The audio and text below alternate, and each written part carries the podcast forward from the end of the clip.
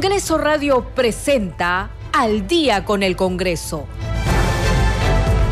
Una síntesis informativa del trabajo legislativo, de representación y de fiscalización del Parlamento Nacional. Una producción de la Oficina de Comunicaciones del Congreso de la República.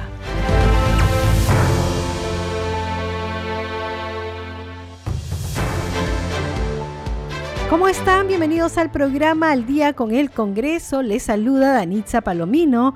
Estas son las principales noticias del Parlamento Nacional.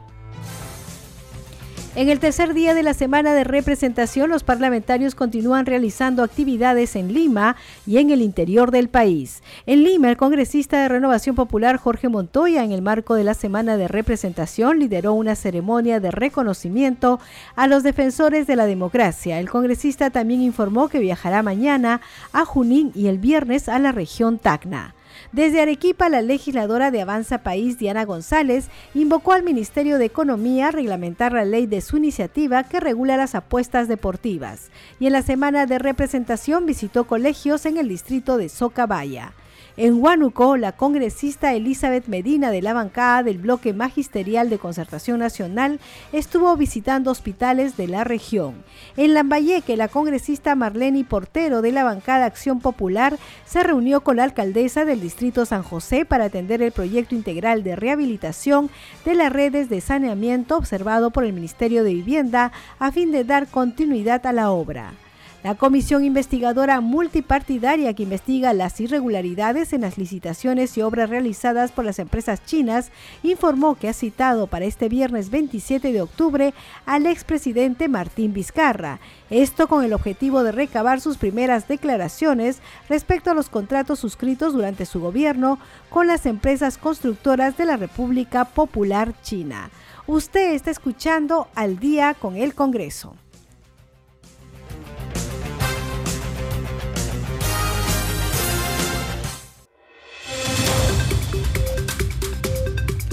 ¿Cómo está? ¿Cómo le ha ido? ¿Qué tal el día de hoy? Esperemos que haya tenido un buen día y por supuesto ya algunos escuchan Radio Nacional y Congreso Radio mientras se preparan para el día de mañana. Bueno, nosotros hay que decir que en el Congreso de la República se continúa con la semana de representación. Los parlamentarios están en Lima y en el interior del país reuniéndose con las autoridades, con la población civil para ver eh, qué actividades pueden hacer, qué acciones pueden hacer para solucionar de alguna manera los problemas que aquejan a las diferentes regiones de nuestro país. Nosotros aquí vamos a dar cuenta de estas actividades a lo largo del programa. Vamos a iniciar justamente con las actividades en Arequipa. La congresista Diana González de la bancada Avanza País invocó al Ministerio de Economía a reglamentar la ley de su iniciativa que regula las apuestas deportivas que permitirá, dijo, atender la salud mental y al Instituto Peruano del Deporte en la semana de representación visitó colegios en el distrito de Socabaya. Vamos a escuchar parte de la entrevista que sostuvo con nuestro compañero Carlos Alvarado. En Socabaya, exactamente en Bellapampa, a solicitud de la institución educativa inicial Bellapampa, porque ellos tienen ya desde el 5 de septiembre una resolución de aprobación para el mejoramiento de su institución educativa junto con otros dos Carlos Manchego y la mansión de Socabaya. La actual gestión, la municipalidad se ha comprometido en entregar la obra para el mes de diciembre, sin embargo no han iniciado los trabajos en, en, en esta institución educativa. Después hemos pasado a la institución educativa François Delat, que alberga 704 alumnos entre primaria y secundaria. Lo mismo, ellos habían iniciado ya un perfil expediente con PRONIET, con la gestión anterior, eh, hubo ciertas observaciones que estaban a la espera de ser levantadas.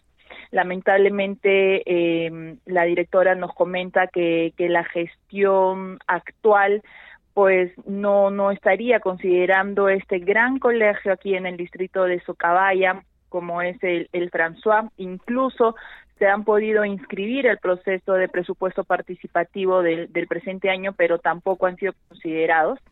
Entonces, como despacho, estamos solicitando una reunión para el día lunes con la arquitecta Ketty Valdivia, que es la está a cargo de la Gerencia de Desarrollo Urbano por los tres colegios que te comenté al inicio. Entiendo que es administración directa entre 4 y 5 millones de soles entre los tres colegios y también como segundo punto de agenda el Colegio François Delat que no ha sido considerado dentro del presupuesto participativo y además ellos ya contaban con un expediente que lo estaban trabajando directamente con, con la gestión pasada.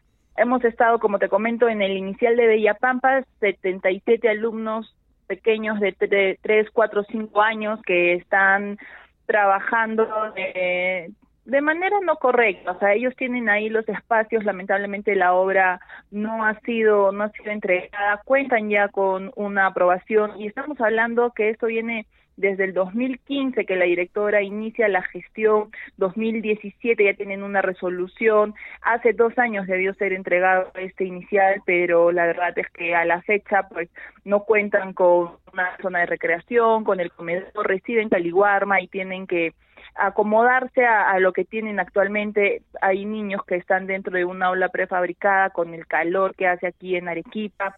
Eh, lo más triste es que... Mm, están hacinados. sí, sí, sí, las aulas... Eh, los alumnos están en las aulas, pero al mismo tiempo hay comparten con el almacén para los alimentos de Caliburma, hay un pequeño espacio que ellos han podido acomodar para la persona que, que cocina estos alimentos.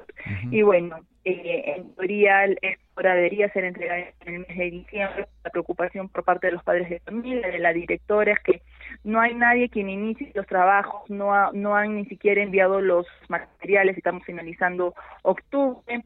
Eh, y solo quedaría el mes de noviembre para, para realizar los trabajos. ¿no? Y en la misma situación están otros dos colegios que te comentaba, como es el Carlos Manchego, la mansión de Socabaya, y luego también hemos visitado este colegio ya mucho más grande que alberga primaria y secundaria con más de 700 alumnos. De hecho, también aprovecho, Carlos, en mencionarte que el lunes, por ejemplo, hemos estado eh, con colegas de mi región, Edwin Martínez, eh, Jaime Quito, María Agüero, con el gobernador regional de Arequipa, atendiendo la problemática del distrito de Cayarani, que es frontera con Cusco, y invitados también de PCM, como es el señor Omar Landeo, para ver el tema de demarcación. Un avance, un consenso con un 60% ya aprobado por ambos gobiernos regionales eh, como Congreso estamos a la espera de que el Ejecutivo envíe el proyecto de ley con esta demarcación territorial con el 60% de, de consenso, de colindancia y que bueno finalmente la comisión de descentralización pueda dictaminar en el más breve plazo este este dictamen. Les comentaba ayer al gerente regional de salud eh, que en el Congreso aprobamos una ley de mi autoría para regular las apuestas deportivas crear un impuesto especial del 12% para que el 20% de este 12% vaya dirigido íntegramente a lo que es salud mental. Eh, ya cuenta con reglamento por parte del Ejecutivo respecto a lo que le corresponde a Mincetur, queda pendiente la parte tributaria que le corresponde a MES, que es sumamente importante para poder ejecutar esta ley que va a atender salud mental, otro 20% va para el IPD y en números del MINCETUR, pues en un primer año de recaudación estaríamos fortaleciendo las arcas estatales con más de 160 millones de soles, lo que significa que para salud mental, para el IPD irían más de 30 millones de soles. Jueves y viernes voy a estar acompañada de mi colega Adriana Tudela, eh, vamos a hacer un conversatorio muy importante con alumnos del Colegio François Delat mañana por la mañana y yo, bueno, continuaré agenda también con la Gerencia Regional de Agricultura aquí en, mi, en mi región Arequipa, eh, una vez más haciéndole seguimiento al plan para afrontar el fenómeno del niño y la sequía que, que viene afrontando nuestra región. Y el viernes me han invitado en la, a, una ponencia en la Universidad Católica San Pablo, donde estaremos compartiendo también con estudiantes de, de esta casa universitaria. Seguimos aquí en Al día con el Congreso y hay que decir que la Comisión Investigadora Multipartidaria que investiga las irregularidades en las licitaciones y obras realizadas por las empresas chinas han emitido un comunicado que indica lo siguiente. La Comisión Investigadora ha citado para este viernes 27 de octubre a las 10 de la mañana al expresidente Martín Alberto Vizcarra Cornejo para recabar sus primeras declaraciones respecto a los contratos suscritos durante su gobierno con las empresas constructoras de la República Popular China ante las declaraciones vertidas, dice un segundo punto, por el expresidente Martín Alberto Vizcarra Cornejo el día de hoy ante un medio de comunicación. Cumplimos en precisar que él estuvo citado para las 5 de la tarde el día 20 del presente mes y a horas de las 6 y 6 de la tarde del mismo día. La comisión investigadora recepcionó en su sistema de trámite documentario un escrito presentado por la ex autoridad cuando ya había culminado la sesión. En su punto número 3 de este comunicado dice que hasta el momento esta comisión investigadora viene identificando tres presuntas organizaciones criminales al interior del aparato estatal entre el periodo 2018 y 2022. Se ha solicitado que el 10 del presente mes se realice una reunión con la fiscal de la Nación para coordinar los actos procedimentales y procesales que desarrollará esta comisión. Ahí termina este comunicado. Entonces, ya se sabe, han citado al expresidente Martín Vizcarra para este viernes 27 de octubre a las 10 de la mañana. Ustedes ya saben que estas sesiones se transmiten a través del canal, la radio y las redes sociales cuando son públicas, por supuesto. Usted está escuchando al día con el Congreso y como sabemos estamos en semana de representación y los parlamentarios de Lima también están realizando actividades. Es así que en el Día Mundial y Nacional de la Persona de Talla Baja, la legisladora Patricia Chirinos Venegas dijo que se encuentra en agenda del Pleno un proyecto de ley de su autoría para que un 5% de las personas con discapacidad puedan laborar en municipios y gobiernos regionales. También mencionó que viene trabajando un paquete de proyectos legislativos con la Asociación de Personas Pequeñas del Perú. En otro momento se refirió a la actividad que viene realizando por la semana de representación. La congresista Patricia Chirinos conversó con nuestro compañero Víctor Incio. Aquí la parte de la entrevista. Interesante este evento que acaba de culminar, avances, desafíos y retos de la persona de talla baja, que precisamente el día de hoy se celebra a nivel nacional y a nivel mundial. Así es, eh, muy contentos de eh, haber tenido el privilegio y el honor de poder celebrar con tantas personas eh, de talla pequeña este día tan importante, ¿no? y reconocerlos, porque muchas veces ellos se sienten discriminados y olvidados en la sociedad, sobre todo por el tema laboral. Y, bueno, en cuestiones de servicios públicos también nos comentaban el tema de la discriminación que sienten ellos cuando van a atenderse en un ministerio o en un banco, ¿no? Todas las dificultades que han tenido desde su nacimiento para poder desarrollarse en la vida y creo que... Eh, los que estamos un poco mejor tenemos la obligación de ayudar a las personas con más dificultades. No, no es algo que se tenga que hacer si a uno le provoca. No, creo que es una obligación, sobre todo de los que somos servidores públicos, de atender primero a las personas que más nos necesitan y que se encuentran en una situación vulnerable. ¿Cómo cree que debería actuar el Estado frente a esta situación que usted me acaba de manejar? Justamente acabamos de presentar un proyecto de ley eh, ya hace algunos meses para que mm, eh, esta, mm, esta norma, esta ley que hay de que eh, tengan que darse los puestos de trabajo en los municipios y las regiones a un 5% que sean discapacitados se respete. y poniendo algunos castigos a los gobernadores y alcaldes que no cumplan con esta disposición. ¿En qué proceso está esta iniciativa legislativa? Ya falta para que entre al Pleno nada más. Ya está listo. Así, es. Así es. Y con la asociación vamos a trabajar toda una serie de paquete legislativo que los pueda beneficiar directamente y es un trabajo que vamos a hacer a partir de ahora en adelante en mesas de trabajo. E, esta actividad es parte de su semana de representación. ¿Qué otras se irán realizando porque concluye el día viernes? Sí, bueno, en realidad quiero aclarar que esta semana de representación no la voy a poder hacer porque la semana de representación se hace completa. Yo he ido como eh, parte, como líder peruana a apoyar la candidatura de mi ley. Recién he regresado ayer en la noche, entonces ese día ya eh, dos días prácticamente están perdidos de la semana de representación en el Perú. Quiero aclarar que la semana de representación solamente se puede hacer en las regiones del Perú, no fuera. Es por eso que he pedido licencia, sin embargo igual estamos trabajando hoy. Mañana estoy partiendo como parte de la delegación del Foro de Madrid, invitada, no, no hay ningún gasto para el Perú para ser observadora de las elecciones gubernamentales en Medellín, Colombia. Así que aquí estamos resguardando la democracia en toda Latinoamérica. Bien, a esta hora de la noche seguimos con más información en el día con el Congreso y vamos a dar cuenta de las actividades que vienen realizando por la semana de representación los congresistas de la bancada de Podemos Perú.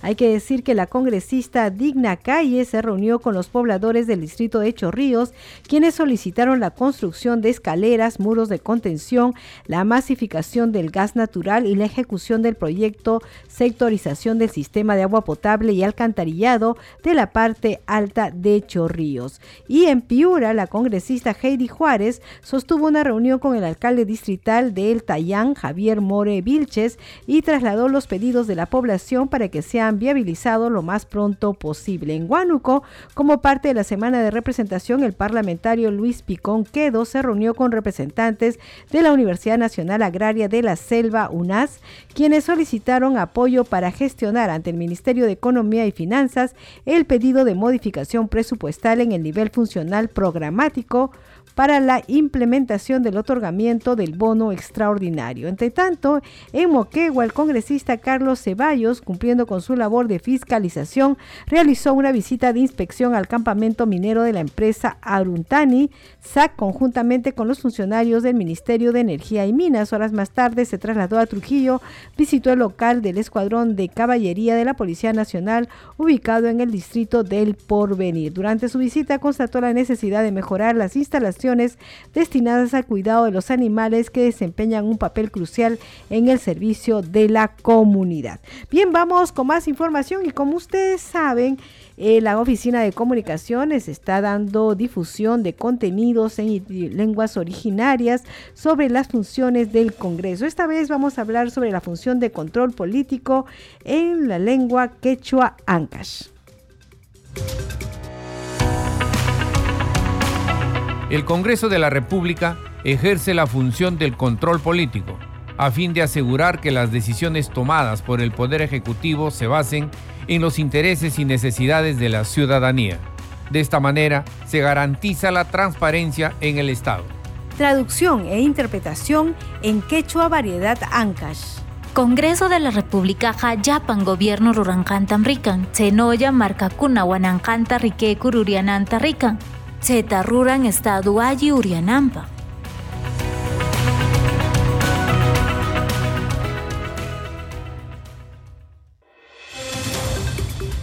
Seguimos aquí en el día con el Congreso y esta vez vamos a dar cuenta de las actividades que realizan los congresistas de la bancada Unidad y Diálogo. Hay que decir que en la libertad el congresista Héctor Acuña encabezó una mesa de trabajo denominada Acciones de Fiscalización a las entidades del Sistema de Control y Defensa del Estado en la ciudad de Trujillo, actividad que realizó en el marco del tercer día de la semana de representación. En la reunión conoció las acciones desarrolladas y los resultados obtenidos por la Contraloría General de la República y la Procuraduría General del Estado, luego de recibir diversas denuncias por presuntos actos de corrupción en la anterior gestión de la Sociedad de Beneficencia de Trujillo. En Arequipa, preocupado por la problemática de delimitación territorial y continuando con sus actividades de representación, el parlamentario Esdras Medina visitó el distrito de Saila en la provincia de La Unión, donde realizó una mesa de trabajo para abordar esta problemática. En el lugar conoció que los pobladores de Charcana, Saila y Tauria se encuentran preocupados por los constantes derrumbes en la zona. Ante ello, solicitaron las acciones necesarias para contar con la atención oportuna para prevenir situaciones de peligro. Seguimos aquí en el día con el Congreso.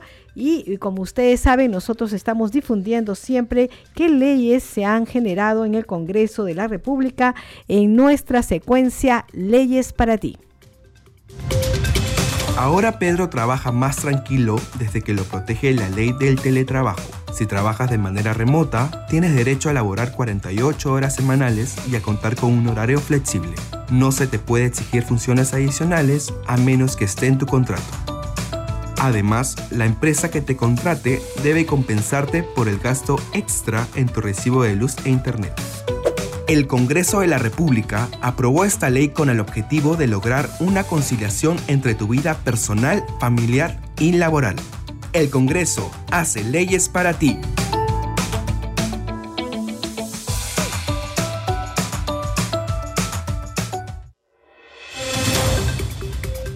Seguimos aquí en el día con el Congreso a través de Radio Nacional y Congreso Radio. Hay que decir que eh, vamos a dar cuenta de las actividades que vienen cumpliendo por la semana de representación los congresistas de la bancada de Renovación Popular. En Lima, provincias, el congresista Javier Padilla Romero realizó una mesa de trabajo en el centro poblado El Porvenir del distrito de Supe en la provincia de Barranca. En el encuentro participaron el alcalde del centro poblado de Medio Mundo del distrito de Vegueta, provincia de Huaura regidores, presidentes de comunidades, directores de instituciones educativas y sociedad civil con el fin de tratar temas de interés como salud, educación, saneamiento físico legal, seguridad ciudadana y otros.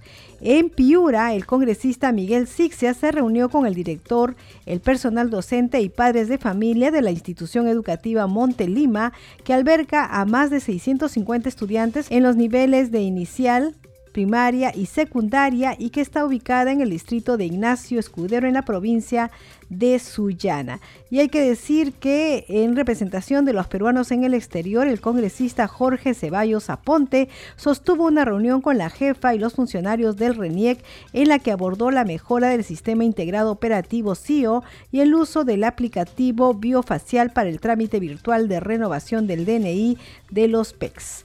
Vamos a esta hora de la noche con nuestra siguiente secuencia. Congreso en redes. Tenemos información con nuestro compañero Víctor Incio. Adelante. Buenas noches, Danixa. Vamos a empezar con un tuit del congresista Segundo Montalvo que informa, continuando con la semana de representación, realizamos reunión con los defensores de la patria, aquellos valientes que defendieron el país en la campaña militar 1941 y otros conflictos para discutir la necesidad de una bonificación mensual acorde a su legado. Por su parte, en el Twitter de la congresista Kira Alcarraz se lee Hoy se publicó en el diario oficial El Peruano la ley número 3196 de mi autoría, el cual busca la protección de niñas, niños y adolescentes sin cuidado parentales o en riesgo de perderlos, para fortalecer las unidades de protección especial. La bancada Avanza País informa que la congresista Jessica Córdoba está en Chiclayo haciendo seguimiento a la situación del Hospital Regional Docente Las Mercedes de Lambayeque y a las acciones necesarias para que pueda continuar brindando atención de calidad a la población. Y el Twitter del congresista Jorge Montoya da a conocer que viene continuando con las actividades por semana de representación. El día de hoy ha realizado una ceremonia de reconocimiento para veteranos de guerra y de la pacificación nacional en la Plaza Simón Bolívar del Congreso de la República. Estas son algunas de las publicaciones en redes sociales. Adelante con usted en Estudio de. Muchas gracias, Víctor Incio. Hay que decir que también ha publicado en las redes sociales la congresista Magali Ruiz. Dice, hoy recibí a los representantes de la SUCAMEC Perú en la libertad quienes mostraron su preocupación ante el aumento de actos delictivos por parte de bandas criminales que adquieren armas robadas o perdidas de manera ilícita. Vamos ahora con la publicación de la congresista Lady Camones. Dice histórico, Cristian Pacheco y Hugo Ruiz, nuestros héroes peruanos, conquistan el oro en el Panamericano Santiago 2023. Su dedicación y pasión inspiran a todos los peruanos. Felicidades, campeones, orgullo peruano y utiliza el hashtag Panamericano Santiago 2023.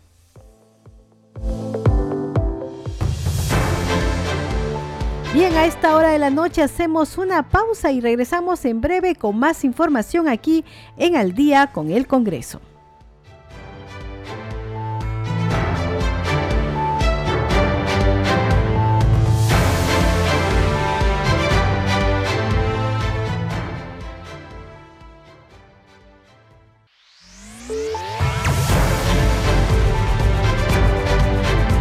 Continuamos en Al día con el Congreso.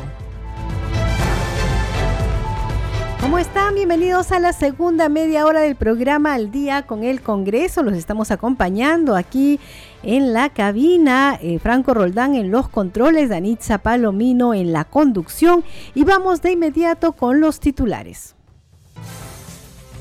En el tercer día de la semana de representación, los parlamentarios continúan realizando actividades en Lima y en el interior del país. En Lima, el congresista de Renovación Popular Jorge Montoya, en el marco de la semana de representación, lideró una ceremonia de reconocimiento a los defensores de la democracia. El congresista también informó que viajará mañana a Junín y el viernes a la región Tacna.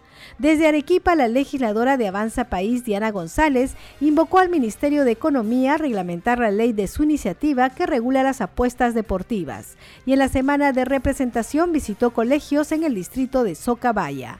En Huánuco, la congresista Elizabeth Medina de la bancada del bloque magisterial de Concertación Nacional estuvo visitando hospitales de la región. En Lambayeque, la congresista Marlene Portero de la bancada Acción Popular se reunió con la alcaldesa del distrito San José para atender el proyecto integral de rehabilitación de las redes de saneamiento observado por el Ministerio de Vivienda a fin de dar continuidad a la obra. La comisión investigadora multipartidaria que investiga las irregularidades en las licitaciones y obras realizadas por las empresas chinas informó que ha citado para este viernes 27 de octubre al expresidente Martín Vizcarra. Esto con el objetivo de recabar sus primeras declaraciones respecto a los contratos suscritos durante su gobierno con las empresas constructoras de la República Popular China. Usted está escuchando al día con el Congreso.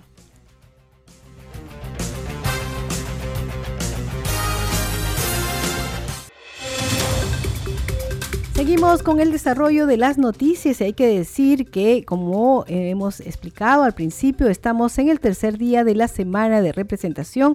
Los parlamentarios están realizando actividades tanto en Lima como en el interior del país. Acá en Lima, el congresista Jorge Montoya eh, de Renovación Popular, en el marco de la semana de representación, lideró una ceremonia de reconocimiento a los defensores de la democracia.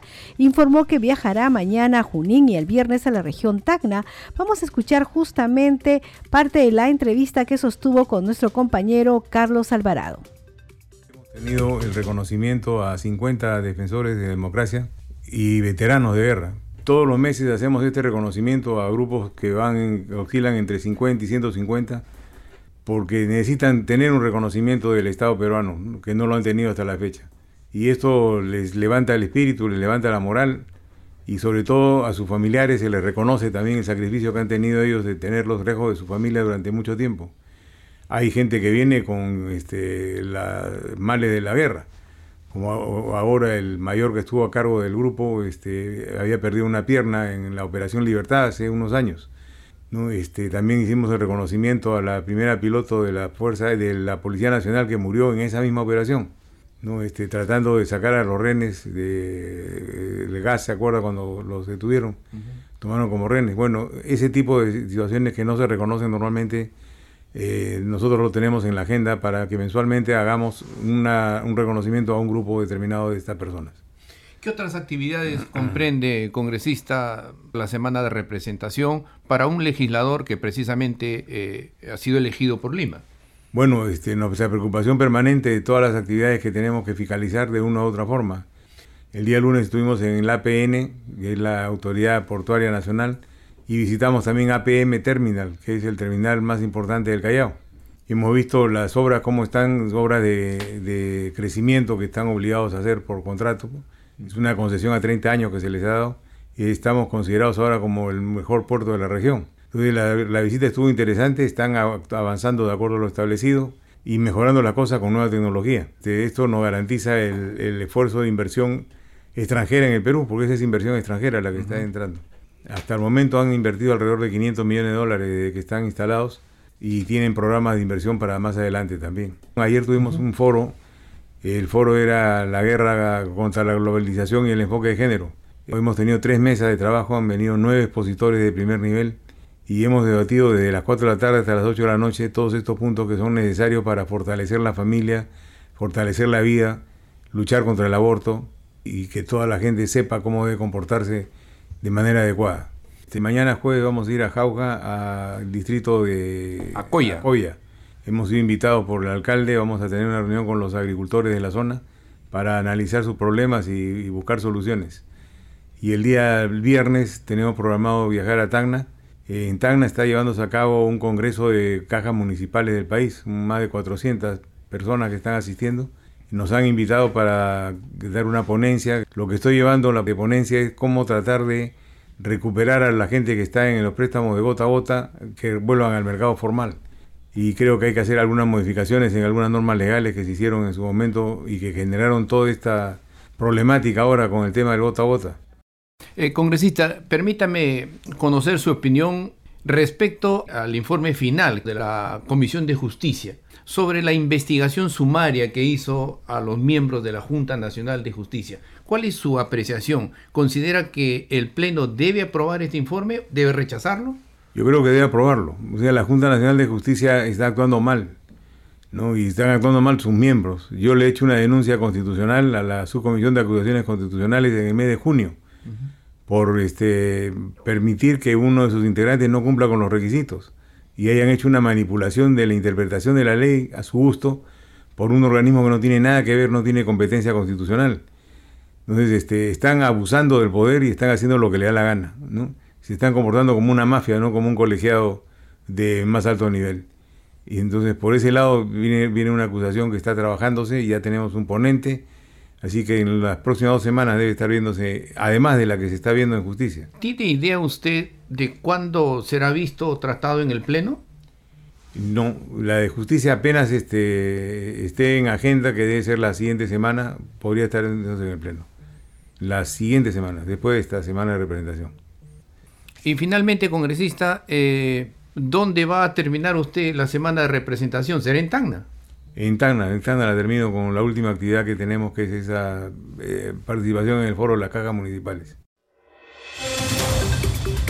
Seguimos aquí en Al día con el Congreso y vamos a dar cuenta de las actividades que realizan los parlamentarios de la bancada de Perú Libre.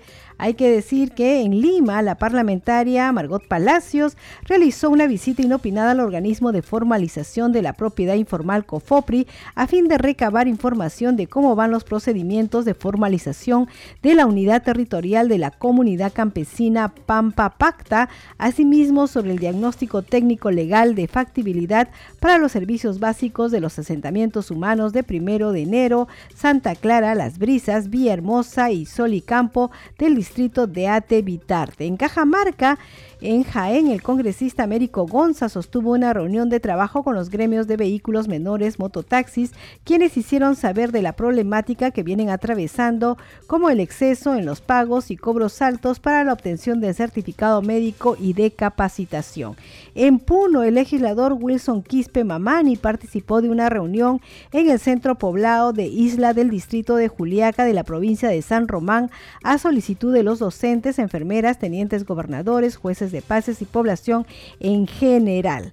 Y en Ancash, la parlamentaria Kerly Portalatino Ábalos se reunió en Huaraz con el gerente del proyecto especial Chinecas, Juan Bustamante, quien estuvo acompañado con su equipo técnico y dirigentes de asociaciones campesinas sin tierra. Se proyectó un plan de prevención ante la crisis climática y el fenómeno del niño que impactará en las zonas de cultivo causando graves daños económicos y sociales. Bien, ahora vamos con otras noticias. Hay que decir que la congresista Elizabeth Medina estuvo en Huánuco. La congresista es de la bancada del bloque magisterial de concertación nacional y estuvo visitando hospitales de la región. Vamos a escuchar la entrevista que le hiciera nuestra compañera Perla Villanueva.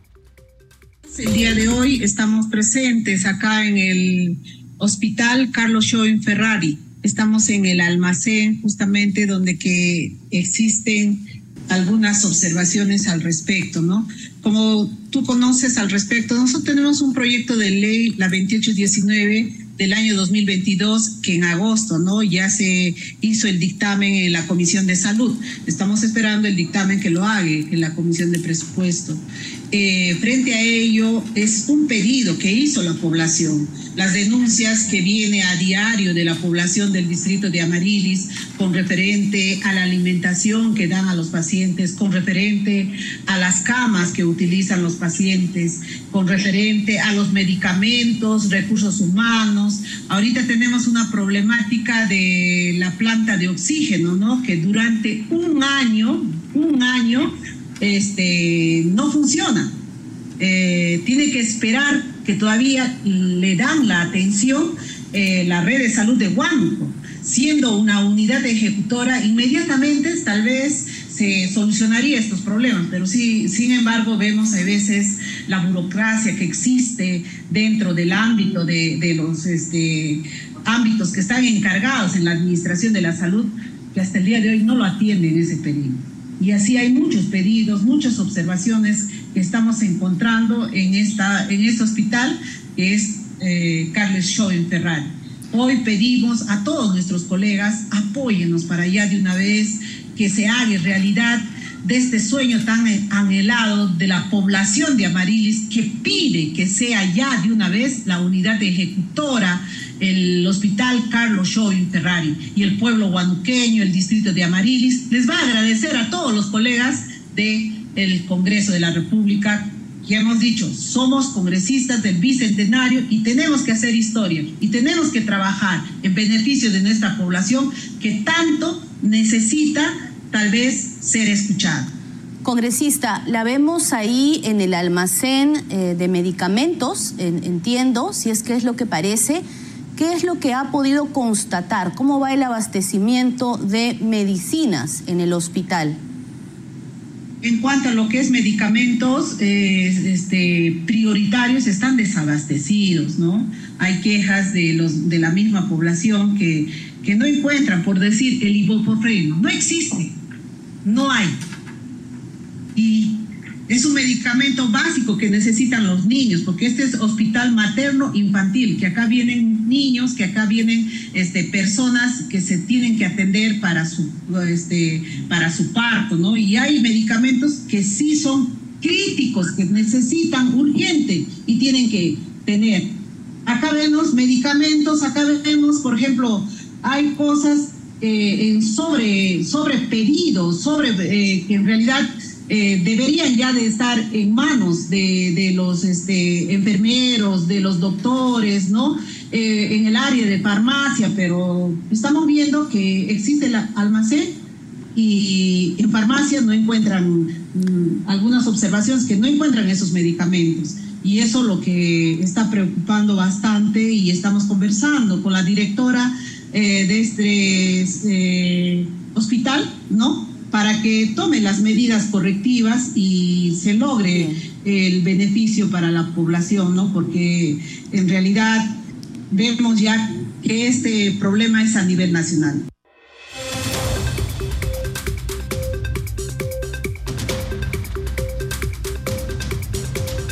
Con otras informaciones aquí en el día con el Congreso en la región Piura sesionó la Comisión de Seguridad Ciudadana.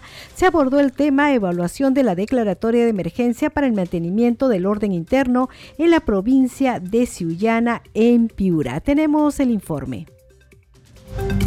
Frente al incremento de homicidios, extorsiones y agresiones con armas de fuego en la provincia de Sullana, región Piura, el gobierno central, mediante un decreto supremo número 105, declaró en estado de emergencia para enfrentar esta ola de violencia.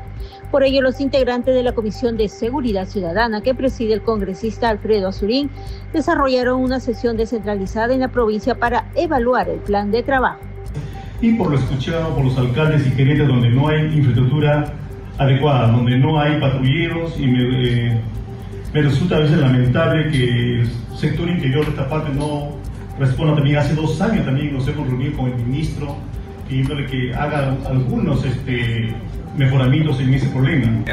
Sería, ¿por qué no ese informe también solicitó para Piura la emergencia, que también ha sido reclamada desde el alcalde anterior, se venía reclamando, y las incidencias de la inseguridad ciudadana Claro que es cierto que acá en Suyana pues, hay problemas, sí, es el sicariato, y, pero en Piura también se vive el tema de la inseguridad ciudadana.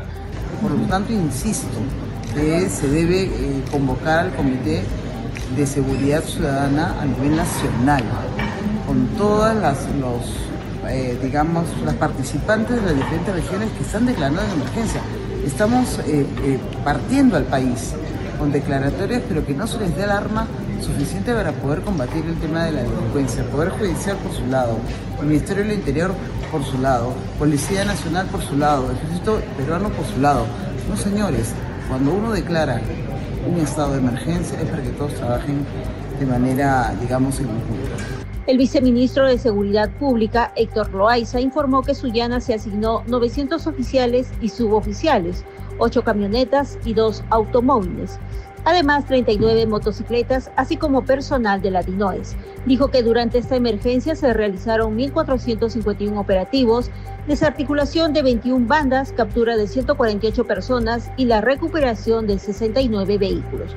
Por su parte, el comandante general del ejército, Alberto Torres Vargas, detalló sobre el plan operativo relacionado al apoyo a la Policía Nacional del Perú. Han salido 294 patrullas, cada patrulla con 16 hombres cada una, entonces estamos integrados así, nosotros actuamos así. Se han empleado hasta el momento, en estos ya más de 30 días que se han ejecutado operaciones, 1.500 ratones de petróleo ya se han empleado Hemos empleado el combustible que teníamos en los tanques de combustible de nuestros vehículos, ahora eso nos tienen que reponer. Lógicamente eso lo hemos hecho el pedido a través de nuestra institución. El presidente de la Corte Superior de Justicia de Sullana, Pedro Lizana Bobadilla, informó que esta provincia carece de laboratorios para efectuar las pericias correspondientes. Por ello dijo que es necesario crear una unidad de flagrancia. La provincia de Sullana fue declarada 60 días de estado de emergencia para el apoyo de las Fuerzas Armadas a la Policía Nacional del Perú, la ejecución de acciones de fiscalización de videovigilancia, el fortalecimiento de unidades de flagrancia con el Poder Judicial, entre otros. De esta manera, los parlamentarios vienen realizando sus trabajos legislativos dentro de la semana de representación.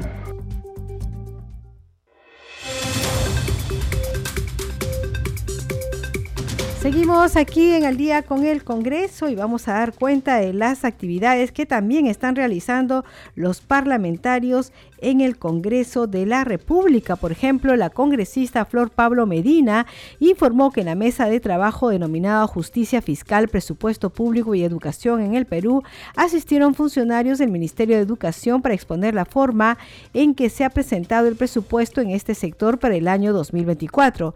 La congresista también se refirió a las actividades que viene realizando por la semana de representación. Vamos a escuchar parte de la entrevista de nuestro compañero Víctor Incio.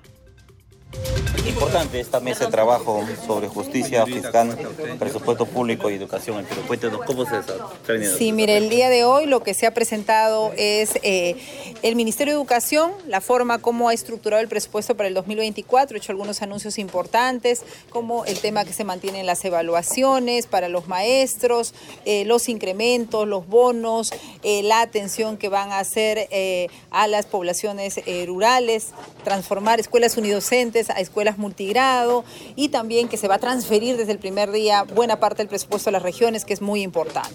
Pero también no solamente hemos visto cómo está organizado el presupuesto para el siguiente año en educación, sino también un estudio eh, para ver eh, cómo superamos la brecha que hay en el sector. Nosotros tenemos grandes desafíos y lamentablemente no tenemos los recursos suficientes. Entonces ha habido un planteamiento, un estudio de cómo avanzar, qué medidas se puede tomar para seguir discutiendo que tienen que ver con reformas tributarias, que tiene que ver con atender eh, diversos eh, asuntos ya de la política más grande de recaudación y de la agenda tributaria en el país. Hemos hecho esa aproximación porque no podemos seguir diciendo que tenemos muchos desafíos y no tenemos los recursos para atender entonces hemos iniciado ese camino con la campaña por el derecho a la educación eh, y eh, creo que ha sido muy provechoso y diversas instituciones que han venido a participar dándonos su opinión y en realidad hay que iniciar esta discusión.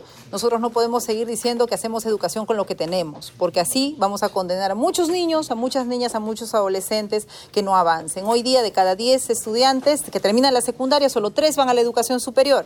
Imagínate cómo estamos. Entonces, ¿por qué no van? Porque nos faltan más vacantes en las universidades, faltan más institutos, nos faltan tantas necesidades, o por qué no logramos que esos 8 millones que no terminaron la primaria y la secundaria, que hoy día están en la informalidad, por ejemplo, se capaciten, terminen su secundaria. Faltan más recursos. Entonces la pregunta es, ¿de dónde traemos esos recursos? Entonces esa es la agenda que se ha puesto hoy día, que se necesita una agenda tributaria, eh, una agenda de reforma fiscal eh, y los planteamientos que nos han traído a través de una investigación y de comentaristas nos va a servir para establecer una ruta de trabajo. Esta actividad es parte de tu, semana de representación. Así es, así es. ¿Qué otras gracias a tener en el transcurso de la semana? Mira, esta, esta semana hemos tenido mesas muy importantes. Ya el día de ayer atendido todos los temas de orfandad, una ley que, que de mi autoría, que tiene reglamento, que tiene presupuesto y que cada dos, tres meses lo voy eh, monitoreando. Vamos avanzando bastante bien. Incluso un crédito suplementario se aprobó para 15 mil nuevos beneficiarios de la ley eh, de, orfandad. Eh, luego también mañana, el día de mañana, seguimos con, con los temas vinculados a la educación básica alternativa, ver cómo podemos seguir avanzando. Tenemos eh, visitas a escuelas también inopinadas el día de mañana, así que no puedo anunciar por dónde voy a estar, porque la idea es que lleguemos y podamos hacer nuestra labor de fiscalización. Y bueno, creo que esos temas también nos permiten, nos permiten seguir avanzando. Desde el día lunes, del primer día hasta el viernes, la agenda está totalmente eh, cubierta con actividades en temas de educación, de protección de infancia, de cómo avanzar en crear un sistema nacional de cuidados, cómo avanzar en más presupuesto para la educación, para la protección social y por supuesto los temas que, también tenemos que abordar es ir a las escuelas, ir a territorio para poder eh, directamente estar en comunicación con la gente, con las familias y sus necesidades. Bien, vamos con más información aquí en el día con el Congreso y eh, vamos a dar cuenta de las actividades que realizan los congresistas de Acción Popular.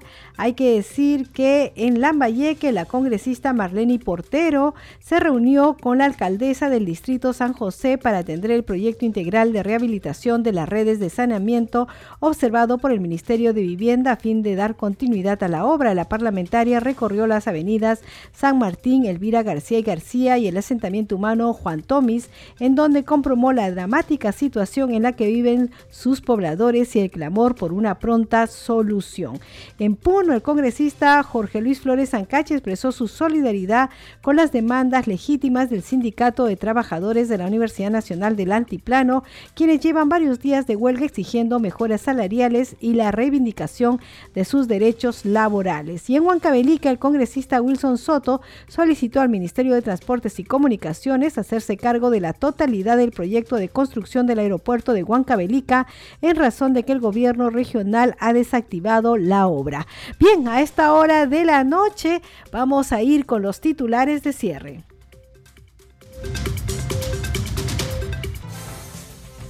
En el tercer día de la semana de representación, los parlamentarios continúan realizando actividades en Lima y en el interior del país. En Lima, el congresista de Renovación Popular Jorge Montoya, en el marco de la semana de representación, lideró una ceremonia de reconocimiento a los defensores de la democracia. El congresista también informó que viajará mañana a Junín y el viernes a la región Tacna. Desde Arequipa, la legisladora de Avanza País, Diana González, invocó al Ministerio de Economía a reglamentar la ley de su iniciativa que regula las apuestas deportivas. Y en la semana de representación visitó colegios en el distrito de Socabaya. En Huánuco, la congresista Elizabeth Medina de la bancada del Bloque Magisterial de Concertación Nacional estuvo visitando hospitales de la región. En Lambayeque, la congresista Marlene Portero de la bancada Acción Popular se reunió con la alcaldesa del distrito San José para atender el proyecto integral de rehabilitación de las redes de saneamiento observado por el Ministerio de Vivienda a fin de dar continuidad a la obra. La comisión investigadora multipartidaria que investiga las irregularidades en las licitaciones y obras realizadas por las empresas chinas informó que ha citado para este viernes 27 de octubre al expresidente Martín Vizcarra, esto con el objetivo de recabar sus primeras declaraciones respecto a los contratos suscritos durante su gobierno con las empresas constructoras de la República Popular China. Usted está escuchando al día con el Congreso.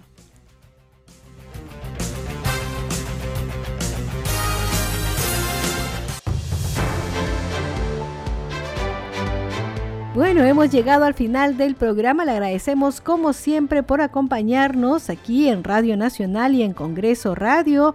Los hemos acompañado aquí en los controles Franco Roldán y en la conducción Danitza Palomino. Los esperamos mañana a las 10 de la noche con toda la información del Parlamento Nacional. Que tengan ustedes muy buenas noches.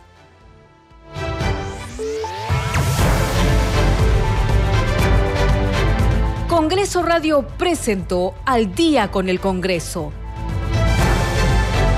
Una síntesis informativa del trabajo legislativo, de representación y de fiscalización del Parlamento Nacional. Una producción de la Oficina de Comunicaciones del Congreso de la República.